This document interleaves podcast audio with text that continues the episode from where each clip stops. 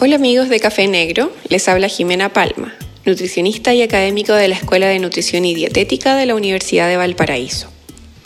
El coronavirus ha avanzado a pasos agigantados en los últimos días y con esto la posibilidad cada vez más latente de una cuarentena total en nuestra región. Lamentablemente, la evidencia mundial sugiere que el confinamiento no favorece la mantención y adopción de hábitos alimentarios saludables, ya que se puede ver comprometida la disponibilidad y el acceso a alimentos naturales y rápidamente perecibles, como es el caso de frutas y verduras, lo que a su vez aumenta el consumo de alimentos ultraprocesados, que se reconocen por la población como más saciadores, baratos y que generan mayor placer. Después de todo, cada vez que estamos tristes o ansiosos, deseamos comer un chocolate o un pastel, ¿cierto? Pero es importante que sepan que la dieta tiene un profundo efecto sobre la inmunidad y la susceptibilidad a enfermar. La evidencia ha sido consistente en demostrar que algunos nutrientes y combinaciones de nutrientes pueden afectar el sistema inmune a través de la activación de ciertas células, la modificación en moléculas de señalización o la expresión de genes. En los últimos años también se ha demostrado el efecto de la dieta sobre la microbiota intestinal, que desempeña un rol fundamental en la capacidad de defensa del organismo. De manera específica, deficiencias de energía, proteínas y algunos micronutrientes como hierro, zinc, vitaminas A, B6, B12 y E se han asociado con una función inmune deprimida y mayor susceptibilidad frente a infecciones.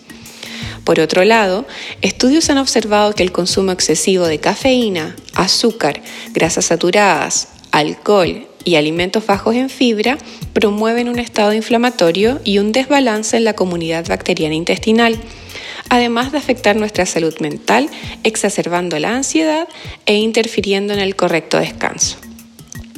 Por lo mismo, quiero dejarles algunos consejos. Primero, planifique su alimentación.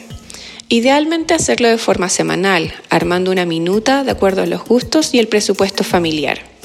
De esa manera organizamos las compras y evitamos la improvisación, que generalmente termina en fideos con salchicha.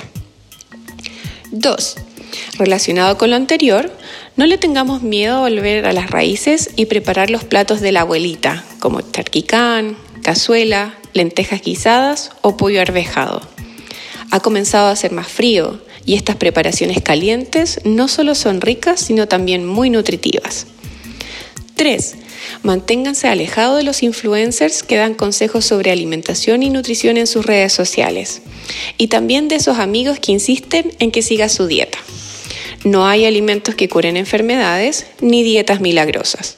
La clave está en acudir a fuentes oficiales de información como la Organización Mundial de la Salud y buscar asesoría en los nutricionistas, muchos de los cuales hoy se encuentran trabajando online.